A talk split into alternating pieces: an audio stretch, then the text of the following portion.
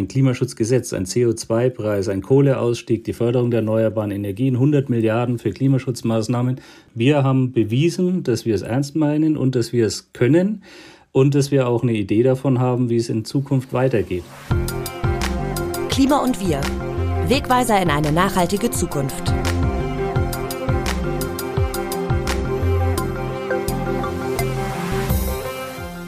Hallo und willkommen zu einer neuen Ausgabe vom Bundestagswahlspezial von Klima und Wir. In diesen Folgen untersuchen wir das Wahlprogramm der im Bundestag vertretenen Parteien auf den Klimaschutz. Wir schauen uns an, wer was fürs Klima verspricht und wie die jeweilige Partei das erreichen will. Und natürlich, ob es ausreicht, um die Klimakrise zu bewältigen. Bis zur Wahl am 26. September sind alle dran Heute kümmern wir uns um die Sozialdemokraten, die aktuell in der Regierung sitzen und den Spagat zwischen Klimaschutz und Wirtschaft hinbekommen wollen. Ich bin Maximilian Arnhold und freue mich, dass ihr dabei seid. Mein Gesprächsgast in Folge 3 unseres Klimachecks zur Bundestagswahl ist Carsten Träger von der SPD. Er ist Bundestagsabgeordneter aus Fürth in Bayern und seit Januar 2018 umweltpolitischer Sprecher der SPD-Fraktion. Hallo Herr Träger, schön Sie zu erreichen. Ich grüße Sie, hallo. Wir wollen heute über das sprechen, was die SPD für den Klimaschutz vorhat. Ihr Parteigenosse, der Altkanzler Gerhard Schröder, hat erst kürzlich mit einer Aussage in einem Online-Meinungsbeitrag für Aufsehen gesorgt. Der hat da gesagt, Klimaschutz dürfe nicht über der Wirtschaft stehen. Angesichts Ihres Parteiprogramms, wo der Klimaschutz ja formal durchaus ganz oben steht, planen Sie jetzt schon den Parteiausschluss wie bei Thilo Sarrazin? Nein, Gerhard Schröder hat große Verdienste um die Sozialdemokratie. Er war immerhin Kanzler und äh, auch darüber hinaus äh, vieles Gutes für dieses Land bewirkt. Ähm, in letzter Zeit glänzt er manchmal durch Kommentare vom Seitenrand, die mich als aktiven SPD-Politiker auch mal die Stirn runzeln lassen. Aber in der Frage hat er vielleicht sogar ein bisschen recht. Also wenn ich jetzt gutwillig interpretiere, dann verstehe ich seine Aussage so, dass er damit sagen will, dass es zusammen gelingen muss, dass wir nicht Klimaschutz gegen Wirtschaftsinteressen ausspielen dürfen. Und da bin ich dann bei ihm. Ähm, es ist unser Weg der Sozialdemokratie, dass wir Klimaschutz erfolgreich gestalten wollen, dass wir aber unser Land dabei nicht deindustrialisieren dürfen, dass wir nicht äh, dazu kommen dürfen, dass es große Widerstände gibt, weil äh, der Weg nicht mehr mitzugehen ist. Wenn der Benzinpreis oder das Heizöl zu teuer werden für die Menschen, dann führt es zu Widerstand. Deswegen müssen wir viel Energie und viel Hirnschmalz darauf investieren, wie wir das hinbekommen, dass wir eine große gemeinsame Kraftanstrengung für den Klimaschutz hinkriegen. Und dazu gehört die Wirtschaft dazu. Ja, und so steht es auch in Ihrem Programm. Wir wollen Verantwortung übernehmen. Wohlstand und Anstand dürfen keine Gegensätze sein. Unser Lebensstandard darf nicht auf der Ausbeutung von Mensch und Natur beruhen, weder in Deutschland noch in Europa noch in anderen Regionen auf der Welt. Sie wollen Deutschland ganz konkret bis 2045 klimaneutral machen. Ja, meine Frage, mussten Sie jetzt eigentlich erst vom Bundesverfassungsgericht für das Klimagesetz verklagt werden, um ein neues Ziel eben 2045 vorzulegen, das jetzt, so kritisieren das viele Aktivistinnen und auch Klimaforschende, wieder nicht mit dem Pariser Klimaziel 1,5 Grad vereinbar ist? Also wenn man so will, hat das Verfassungsgericht bei uns Sozialdemokraten offene Türen eingerannt weil wir tatsächlich schon in den koalitionsinternen Verhandlungen zu dem ersten Variante des Klimaschutzgesetzes schon auf diese Klimaneutralität 2045 gedrungen haben und auch die Berechnungen, die dahinter liegen, entsprechend abgestimmt haben. Ähm, das war mit unserem Koalitionspartner damals nicht so zu verhandeln und jetzt hat es noch ein bisschen äh, sozusagen höchstrichterliche Weisheit gebraucht, um die Union auch zu überzeugen. Ist ja kein Zufall, dass dieses Gesetz praktisch fertig in der Schublade lag. Ähm, normalerweise dauern solche Gesetzeswerke viele, viele Jahre. Diesmal ging es erstaunlich schnell. Ich glaube, einen Monat oder eineinhalb Monate nach dem Urteil des Verfassungsgerichtes haben wir als Parlament reagieren können. Und deswegen, weil es eben schon weit gediehene Verhandlungsergebnisse vorher gab. Und ich persönlich bin sehr froh über dieses Urteil. Es war ja auch nicht, wie es oft gesagt wird, dass das Gesetz verfassungswidrig ist, sondern es war in Teilen verfassungswidrig, dass die Zeitraum nach 2030 nicht genau genug ausdifferenziert war, nach Meinung der Richter. Das ist ein Stück weit Neuland, äh, weil Ich kann mir auch andere Politikfelder vorstellen, wo man jetzt dann sagen wird, ab 2030 haben wir nicht genug Wissen darüber, was der Gesetzgeber plant.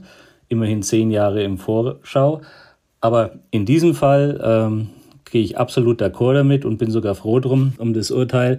Jetzt haben wir weitere, wie soll man sagen, äh, Meilensteine, Eckpunkte, Eckpflöcke eingerammt und jetzt herrscht mehr Klarheit. Ändert aber nichts daran, dass das eine Jahrhundertaufgabe ist, die sich bei Weitem nicht von selbst erledigt, sondern die wirklich ein Umdenken und eine Riesenkraftanstrengung der Gesellschaft erforderlich macht. Aber was entgegnen Sie denn jetzt den, wie gesagt, Klimaforschenden und AktivistInnen, die sagen, 2045 ist doch immer noch zu spät, wir brauchen doch eigentlich 2035? Ähm, also erstens sagt das Paris-Abkommen, nicht zwingend die 1,5 Grad, sondern es sagen, wir wollen uns darum bemühen, die 1,5 Grad zu erreichen. Wir müssen die 2 Grad schaffen. Ähm, das unterschreibe ich und wenn wir 1,5 Grad schaffen können, dann gerne, bin ich sofort dabei. Ich habe aber dann. Es ist schon der Anspruch der SPD auch. Ja, das ist unser Anspruch. Aber ich habe zweitens schon große Sorgen, wie das alles gelingen kann. Denn ich mache immer das Beispiel, vor meiner Zeit im Bundestag war ich mal Stadtrat in Fürth und dort auch Mitglied des Aufsichtsrats unserer städtischen Nahverkehrsbetriebe. Ja, und wir haben halt in der Regel ein oder zwei Busse pro Jahr neu angeschafft. Wenn ich jetzt eine ganze Busflotte CO2-frei antreiben will, dann brauche ich allein für die Förderbusflotte, wenn ich das Tempo beibehalte, 20, 30 Jahre, um alle auszutauschen, alle Fahrgefäße. Und das soll nur mal deutlich machen, was wir da für eine Aufgabe vor uns haben. Wenn wir in Deutschland alle Ölheizungen bis dahin ersetzt haben wollen, wenn wir alle Fahrzeuge auf saubere Antriebssysteme umgebaut haben wollen, wenn wir unsere Gebäude so modernisiert haben wollen, dass wir hocheffizient heizen und am besten mit neutralem Energieaufwand beziehungsweise nur mit sauberer Energie, das ist einfach eine Riesenaufgabe. Und dann habe ich noch gar nicht über den Umbau der Industrien gesprochen, die wir ja erhalten wollen die wir aber dazu bringen wollen, dass sie sauber produzieren. Das kann man sich in der IT vielleicht noch vorstellen, aber wenn ich so einen Hochofen, äh, also Stahl oder auch Porzellanfabrikation anschaue, dann ist es nicht so leicht von heute auf morgen schnell geschafft. Wenn wir es schaffen, wenn wir schneller vorankommen, dann sehr, sehr gerne. Ich sage nur, lasst uns beginnen, jetzt nicht erst noch zwei Jahre schlaue Konzepte diskutieren, sondern lasst uns jetzt anfangen und auf dem Weg, wenn es dann auch neuen technologischen Fortschritt und Innovationen gibt, die uns vielleicht dann helfen, Stichwort Wasserstoff, dann können wir es vielleicht auch noch schaffen. Und es ist der Anspruch, aber es ist verdammt schwer. Wenn Sie jetzt anfangen wollen und wenn Sie den Anspruch haben, 1,5 Grad zu erreichen, wieso ziehen Sie dann den Kohleausstieg nicht vor? Also aktuell 2038. Die Forschung sagt, das reicht nicht. Warum kommt der mit Ihnen nicht schneller? Weil wir auch, weil wir in einem Rechtsstaat leben ähm, und wir haben äh, uns genau angeschaut, äh, wie ist es dann mit den gültigen Verträgen, die wir mit den Kraftwerksbetreibern haben. Wir haben eine Kommission eingesetzt, da waren die Umweltverbände mit drin, da waren die Wissenschaft mit drin, da waren auch die Kraftwerksbetreiber, die Regionen waren mit drin, äh, Ministerpräsidenten aller Couleur und ähm, die haben uns genau ausgerechnet, dass wir 2038 das schaffen können und dass es dann auch noch bezahlbar ist. Steht nirgendwo drin, dass man nicht früher äh, fertig werden kann und ich glaube auch, dass wir früher fertig sein werden, weil die Kohle schlicht aus der Wirtschaftlichkeit rausläuft und die Betreiber ein Eigeninteresse haben, äh, da schneller fertig zu werden. Aber mindestens, spätestens wird es jetzt 2038 sein. Und ich rate, lasst uns mal auf den Anfang schauen. Wir werden in diesem und im nächsten Jahr ein Drittel unserer Kohleverstromungskapazitäten abschalten, die größten Dreckschleudern zuerst. Ein Drittel. Das ist weit mehr, als die Grünen bei Jamaika verhandelt hatten. Und die hatten kein Klimaschutzgesetz, die hatten äh, keinen CO2-Preis eingeführt.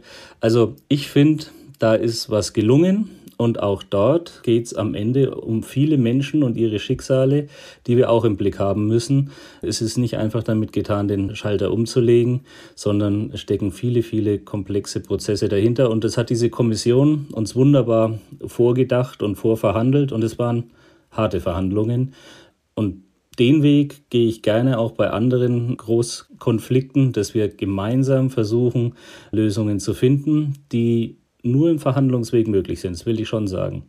Ein Satz noch dazu, der Konflikt um den Hambacher Forst mit all den Ausschreitungen, äh, die es dann da gab, das war nur ein laues Windchen im Vergleich zu dem, was hätte passieren können, wenn wir diesen Kohleausstieg nicht im Konsens mit allen gesellschaftlichen Akteuren hinbekommen hätten. Das ist meine feste Überzeugung. Und deswegen ist es richtig, dass wir den so gemacht haben. 2038 kann man sagen, drei Jahre früher wäre auch gut gewesen, unterschreibe ich auch. Aber ich bin froh, dass wir es überhaupt anpacken und ich glaube, dass wir auch früher draußen sein werden. Hm. Reden wir mal allgemein darüber, wie Sie die Klimaneutralität 2045 erreichen wollen. Ich erlebe Ihr Programm an einigen Stellen als recht unklar.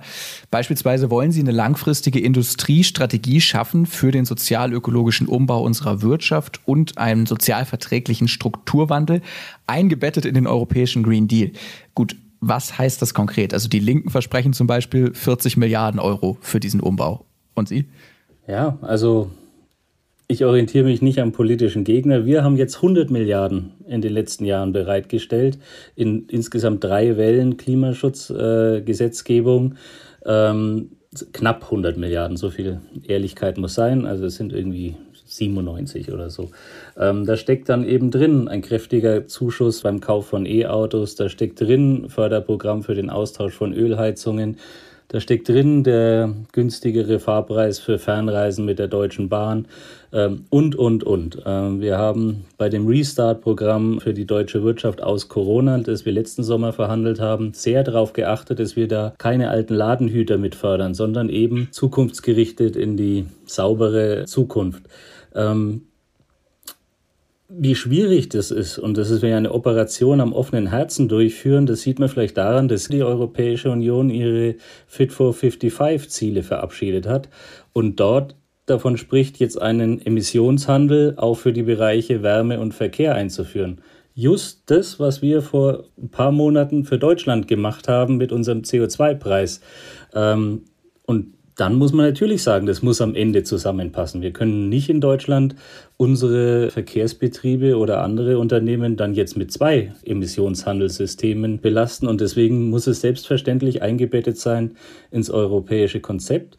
Und weil wir es über viele Jahre versäumt haben, kräftigeren Klimaschutz zu betreiben, muss es jetzt alles ganz, ganz schnell gehen. Wir müssen sofort anfangen und können jetzt nicht erst noch mal fünf Jahre uns abstimmen mit europäischen Partnern oder noch länger mit unseren eigenen Unternehmen, sondern wir müssen jetzt anfangen und während des Handelns dann auch mal sagen, okay, da muss es in eine andere Richtung gehen, da müssen wir nachjustieren.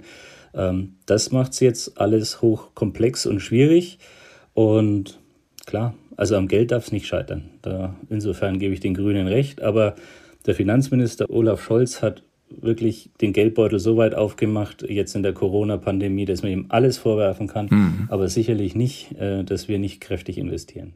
Sie haben jetzt die EU angesprochen. Die Europäische Kommission hat auch das Aus für den Verbrennermotor bis 2035 beschlossen. Die Grünen und Linken fordern 2030. Bei Ihnen im Programm taucht da keine konkrete Zahl zu auf. Ich glaube, dass das letzte Wort noch nicht gesprochen ist. Ähm, auch beim Verbrennungsmotor ist es einfach, äh, eine Jahreszahl zu nennen. Ähm, aber am Ende des Tages hat jetzt die Kommission einen Vorschlag vorgelegt und wir werden in den Verhandlungen zwischen Parlament und Europäischem Rat und der Kommission dann feststellen, ob es bei 2035 bleibt. Ich finde die Vorstellungen der Kommission gut. Ich bin aber auch Umweltpolitiker und ich glaube an die Kraft äh, der Innovation, auch in der deutschen Automobilindustrie. Ich glaube, dass das wichtig ist, damit wir wettbewerbsfähig bleiben, dass wir uns auch bei diesen Technologien an die Spitze stellen.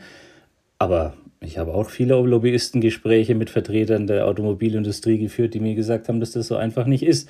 Ähm, von daher ist es einer der Gründe, warum wir das nicht so exakt in das äh, nur kurze Wahlprogramm geschrieben haben, ähm, weil ich das noch gar nicht so richtig abschätzbar ist. Klar ist, das Zeitalter des Verbrennermotors neigt sich nach, glaube 130 Jahren langsam dem Ende entgegen und wir werden es ersetzen durch entweder batteriebetriebene Elektromobilität oder durch wasserstoffbetriebene Elektromobilität oder vielleicht durch eine Form von Mobilität, von der wir noch gar nichts ahnen.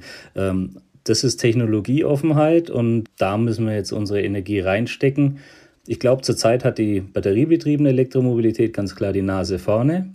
Aber da gibt es auch noch etliche Probleme zu lösen und schauen wir mal, ob es am Ende dann bei ihr bleibt oder ob sich weiterentwickelt. Das Ganze ist ein Arbeiten an einem offenen Prozess. Hm. Sie schreiben auch, Sie wollen klima- und umweltschädliche Subventionen abbauen. Okay, also Schluss mit Dienstwagenprivileg, Pendlerpauschale, Kerosin besteuern, die Mehrwertsteuer für internationale Flüge kommt und vieles andere mehr. Was fordern Sie genau? Denn all diese Dinge, die ich gerade aufgezählt habe, stehen da nicht. Sie wollen nur die Subventionen abbauen. Ja, also ich denke eher an solche Umweltsubventionen wie die Förderung von Agrardiesel zum Beispiel, die seinerzeit ihre Berechtigung hatte, weil der Diesel damals das Heizöl aus den Tanks der Bulldogs vertrieben hat sozusagen. Aber mittlerweile hat sich die Jahresuhr doch etliche Male weitergedreht. Es gibt viele klimaschädliche Subventionen in unserem Steuersystem und ähm, Per Steinbrück hat mal gesagt, ich habe versucht, mal die Pendlerpauschale abzuschaffen. Seitdem verspreche ich nicht mehr den Abbau von Subventionen, weil äh, das jedes Mal ein extrem hartes Ringen ist. Ähm, Aber genauso steht es doch in Ihrem Programm. Wenn ich, sorry, wenn ich Sie da unterbreche, da steht ja drin, klima- und umweltschädliche Subventionen werden wir abbauen. Genau, aber die, die Sie alle genannt haben, also zum Beispiel die Pendlerpauschale, darüber kann man, also ich komme ja aus Bayern, einem Flächenland, ähm, wir haben diese Diskussion schon, glaube ich, zehn Jahre lang geführt. Und es ist nun mal so, solange es keine saubere Alternative auch auf dem Land gibt, also dann bringt es ja nichts, wenn ich den Leuten in den Geldbeutel greife. Das macht nur dann Sinn, wenn ich auf der anderen Seite ein Angebot habe zum Umsteigen, also günstige E-Mobilität oder auch einen öffentlichen Nahverkehr, mit dem man das so leicht bestreiten kann, wie es vielleicht in Berlin möglich ist. Also da haben wir glaub, rund die Hälfte der Haushalte, die kein eigenes Auto mehr hat. Aber da gibt es eben auch eine Sharing Economy und da gibt es eben auch einen öffentlichen Nahverkehr, der quasi rund um die Uhr alle fünf oder zehn Minuten fährt. Das kann man mal bei mir hier in der Provinz versuchen. Ähm, dann steht man ganz schön lang unter Umständen. Ein ganzes Wochenende, bis mhm. dann mal der Schulbus am nächsten Montag kommt. Also von daher okay. gerne. Also es lässt sich immer gut fordern. Äh, fordere ich auch. Fordern, glaube ich, alle Parteien den Abbau von klimaschädlichen Subventionen. Schwierig ist es dann, wenn es konkret wird. Ja, am Ende muss es einer machen. Äh, die SPD ist natürlich auch für die Förderung der Mobilität auf dem Land. Das äh, muss man jetzt, glaube ich, nicht mehr so erwähnen. Wie genau wollen Sie denn für den sozialen Ausgleich sorgen? Wir wollen die EEG-Umlage senken äh, und wir wollen all die Maßnahmen, von denen ich vorhin gesprochen habe, werden ja auch aus den Einnahmen aus dem CO2-Preis finanziert. Also das heißt zum Beispiel das günstigere Fahren mit der Bahn, zum Beispiel viele Millionen in öffentlichen Nahverkehr. Das sind auch Wege, Mobilität günstig zu machen und ein Stück weit Umverteilung. Seit Anfang 2021 gilt im Zuge des nationalen Emissionshandels ein CO2-Preis aktuell von 25 Euro pro Tonne. Die EEG-Umlage, mit der im Wesentlichen alle BürgerInnen die Energiewende mitfinanzieren, soll nach den Plänen der SPD in der bestehenden Form bis 2025 abgeschafft werden. Im Wahlprogramm heißt es, diese Maßnahme leistet einen Beitrag zur sozial gerechten Finanzierung der Energiewende, weil dadurch die Stromrechnung deutlich sinkt. Die Energiewende soll dann aus dem Bundeshaushalt bezahlt werden mit den Einnahmen des CO2-Preises, wenn der steigt, wollen die Genossen für weitere Ausgleichsmaßnahmen sorgen und laut Programm einen Pro-Kopf-Bonus prüfen. Und bei der EEG-Umlage, dann wird es jeder Bürger ganz konkret am Strompreis äh, merken. Gleichzeitig sagen uns äh, die Experten, dass es nochmal ein massiver Anreiz ist für den Ausbau der erneuerbaren Energien. Also hier erzielen wir ein Win-Win-Geschäft. Ähm, also Preise senken und äh, EEG-Umlage senken. Ja, mal ehrlich. Ähm, also wir haben jetzt viel zu Ihrem Programm gehört, aber die SPD krebst momentan irgendwie bei 14 bis 17 Prozent. Warum sollte ich, wenn ich echten Klimaschutz will, jetzt die SPD wählen? Also was ist Ihr Alleinstellungsmerkmal in Abgrenzung zu den Grünen, die ja zum Teil noch deutlich schärfer sind in den Maßnahmen, zu den Linken, die mehr auf Verbote setzen, CDU und FDP, die die freien Kräfte des Marktes nutzen wollen? Haben Sie da eine Chance verpasst, sich zwischen diesen Kräften, zwischen Anreizen und Verboten zu positionieren oder ein eigenes Momentum zu setzen? Ich hoffe nicht, dass wir die Chance verpasst haben. Unser Weg ist, dass wir einen Plan vorgelegt haben, wie es gelingen kann und dass wir auch bewiesen haben, dass wir die Kraft haben, diesen Plan umzusetzen. Nochmal, ein Klimaschutzgesetz, ein CO2-Preis, ein Kohleausstieg, die Förderung der erneuerbaren Energien, 100 Milliarden für Klimaschutzmaßnahmen, das haben wir in dieser Regierung schon geleistet. Und ähm, das ist weit mehr, als andere in ihrem Wahlprogramm vor vier Jahren aufgeschrieben haben, geschweige denn in ihren Koalitionsverhandlungen damals auch nur andiskutiert haben. Wir haben bewiesen, dass wir es ernst meinen und dass wir es können und dass wir auch eine Idee davon haben, wie es in Zukunft weitergeht. Und der Unterschied zu den Grünen ist, klar, die werden immer äh, 5% mehr fordern von dies und das. Also die 65% Minderungsziel war ja das Paradebeispiel für den CO2-Ausstoß 2030. Da hat Herr Habeck zu Weihnachten noch 65 Prozent Minderung gefordert. Jetzt hat die Regierung 65 Prozent aufgeschrieben. Jetzt fordern die Grünen 70 Prozent. Kann man machen, ist sicherlich auch hilfreich, wenn es gelingt. Die Frage ist nur, ich sehe bei den Grünen nicht, dass es gelingt, weil ähm, der CO2-Preis ist ein gutes Beispiel dafür. Wir haben gemeinsam vereinbart über alle Parteien hinweg, dass wir mit 25 Euro pro Tonne einsteigen. Der nächste Schritt wäre schrittweise 5 Euro jeweils Steigerung um ein Jahr. Jetzt sagen die Grünen, sie wollen 60 Euro. Das würde bedeuten, dass wir nochmal 15 bis 20 Cent in einem Sprung auf den Benzinpreis obendrauf kriegen und auf den Heizkostenpreis. Und da sage ich, jetzt wird es dann langsam für diejenigen Menschen, die aufs Geld schauen müssen, sehr, sehr teuer. Und ähm, ich finde es nicht sozial gerecht. Wie gesagt, es fehlen noch die Möglichkeiten auszuweichen. Ich habe dann maximal einen pädagogischen Zeigefinger oder eine Daumenschraube angelegt über den Geldbeutel. Aber wenn ich nicht die Möglichkeit habe, mit dem günstigen E-Auto zu fahren, dann bringt das ja alles nichts. Also zuerst müssen die Alternativen her und dann kann man noch über weitere Anreize oder auch ja, kleine, kleine Schubser reden, mit denen man das vorantreibt. Hm. Also steht die SPD zwischen dem erhobenen Zeigefinger und der Daumenschraube, könnte man sagen. Naja, also ich rede mich leicht, ne? Ich kann mir Wirklich? das leisten alles. Äh, ich werde mir auch irgendwann demnächst ein E-Auto leisten können und das dann auch tun, wenn mein alter Verbrenner jetzt mal den Geist aufgibt. Ähm, aber diese komfortable Situation sind eben nicht alle. Ich erinnere daran, dass 70 Prozent der dicken ja klar, Autos äh, Dienstwagen sind. Und dann ist, kann ich es schön über die Steuererklärung und über das Unternehmen abrechnen. Aber wer soll denn jetzt hier mal sich für 80.000 einen neuen Audi kaufen? Also das äh, geht nicht so hoppla hopp. Das ist klar, aber warum kommt diese Strategie bei den Wählerinnen und Wählern offenbar noch nicht genug an? Ja, das hat jetzt viel mit der Rolle der SPD in der Großen Koalition zu tun ähm, und sicherlich auch ein Stück weit unser Versagen, unsere komplizierten Lösungen, die finde ich meistens gut sind und meistens die besten sind, äh, dass die halt dann auch langatmig zu erklären sind. Das hat in dem Bereich viele Gründe, aber das ändert nichts daran, dass es trotzdem der einzige Weg ist, wie wir so ein Jahrhundertprojekt wie Klimaschutz äh, auch äh, stemmen können. Wir müssen es so machen, dass die Menschen mitgehen können.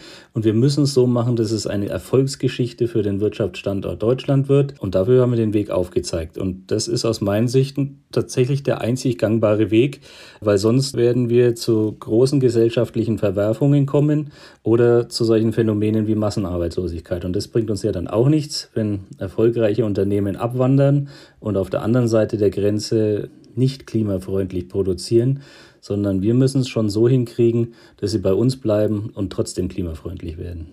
Ja, lösen wir uns mal so ein bisschen von den Programmpunkten. Sie sind ja umweltpolitischer Sprecher der SPD im Deutschen Bundestag. Sie leiten die Arbeitsgruppe Umwelt, Naturschutz und nukleare Sicherheit. Vielleicht können Sie uns mal allgemein so ein bisschen erzählen, was die Tätigkeit in dieser Sprecherfunktion sind und Zweite Frage, warum hat die SPD im Gegensatz zu anderen Parteien eigentlich keine dezidierte Klimasprecherin oder einen Klimasprecher?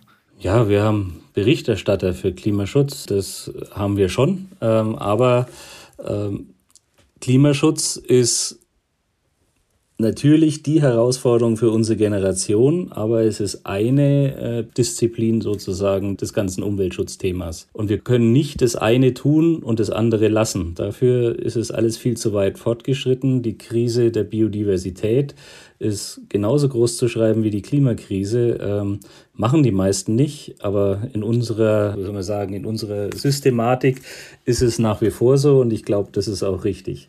Was macht ein Umweltsprecher? Ja, ich versuche das Sprachrohr zu sein von all meinen Fachkollegen, die sich um die einzelnen Disziplinen kümmern und ist eine Stufe in der Hierarchie, die es so gibt in einer Fraktion. Das ist ja alles sehr arbeitsteilig organisiert. Ja, meine Aufgabe ist es, auf allen Themen sprachfähig zu sein. Ich ver versuche es auch immer, äh, wenn es dann ganz tief runtergeht in speziellen Feinheiten der Kreislaufwirtschaft, da muss ich dann auch zugeben, da verlasse ich mich dann tatsächlich auch auf den Sachverstand meiner Kolleginnen und Kollegen. Ein Schwerpunktthema von Ihnen persönlich, Sie haben es jetzt angesprochen, ist der Naturschutz, über den wir natürlich auch in diesem Podcast reden. Und tatsächlich steht auch gerade gegen das Artensterben, den Kampf gegen das Artensterben viel im SPD-Programm. Was ich im Programm bei Ihnen auch ganz besonders finde und spannend, weil es bei anderen sich so nicht liest, ist das Eindämmen der Lebensmittelverschwendung. Zitat, Sie wollen es dem Produzenten und dem Handel untersagen, genießbare Nahrungsmittel wegzuwerfen. Wollen Sie in einem zweiten Schritt also auch Containern, das Retten weggeworfener, aber noch genießbarer Lebensmittel aus dem Müll entkriminalisieren? Weil das ist ja aktuell noch verboten. Also wenn Sie mich persönlich fragen, dann würde ich das tun. Ich finde, äh, die Aktivisten, die das machen, sprechen erstens ein wichtiges, zentrales Problem an.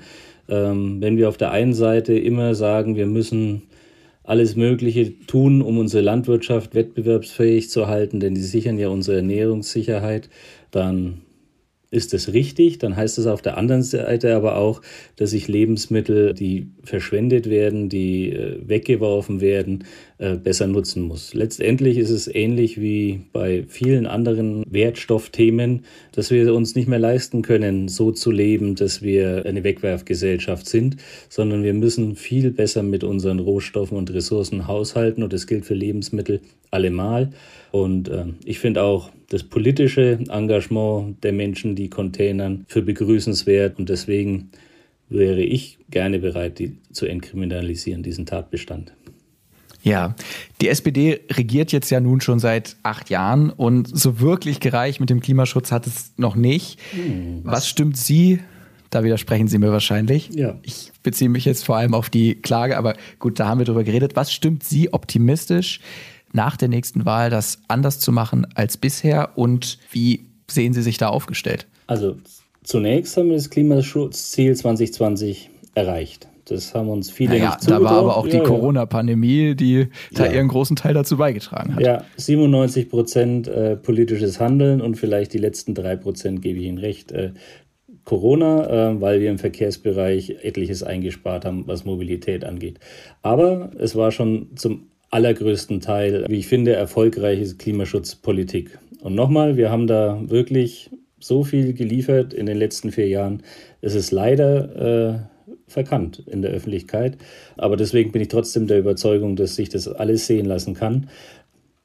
Wir könnten mehr machen und wir werden auch mehr machen, wenn wir einen Koalitionspartner haben, der das dann mit uns auch gemeinsam tun will.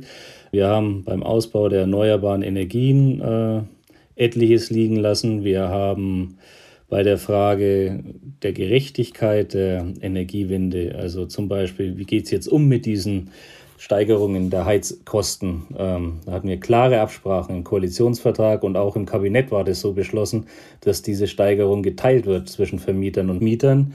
Ähm, ja, da hat sich unser Koalitionspartner nicht mehr daran erinnern können und ähm, Zähneknirschen haben wir das dann zur Kenntnis nehmen müssen.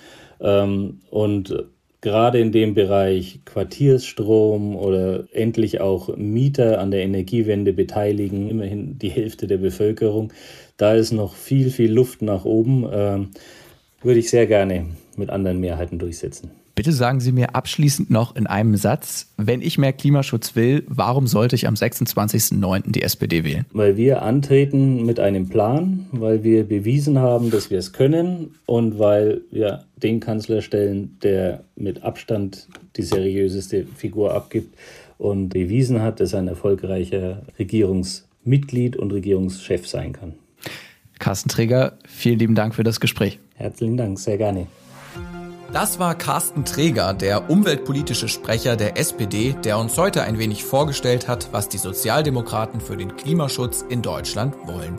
Nun ist eure Meinung gefragt. Was denkt ihr? Reicht das aus? Findet ihr die Position der SPD gerade gut so oder hättet ihr euch an mancher Stelle konkretere Ansätze gewünscht? Und sollte die SPD weiter regieren und ihre Vorhaben umsetzen?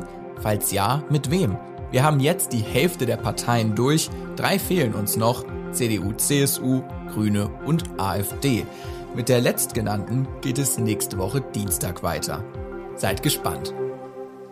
Wenn ihr bei allen Folgen am Ball bleiben wollt, dann abonniert Klima und Wir mal auf Spotify und ihr verpasst nichts mehr.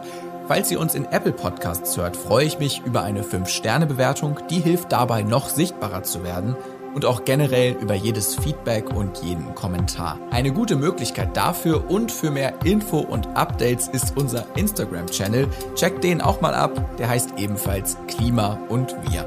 Das war es für heute. Ich bedanke mich fürs Zuhören und sage Tschüss, bis nächstes Mal.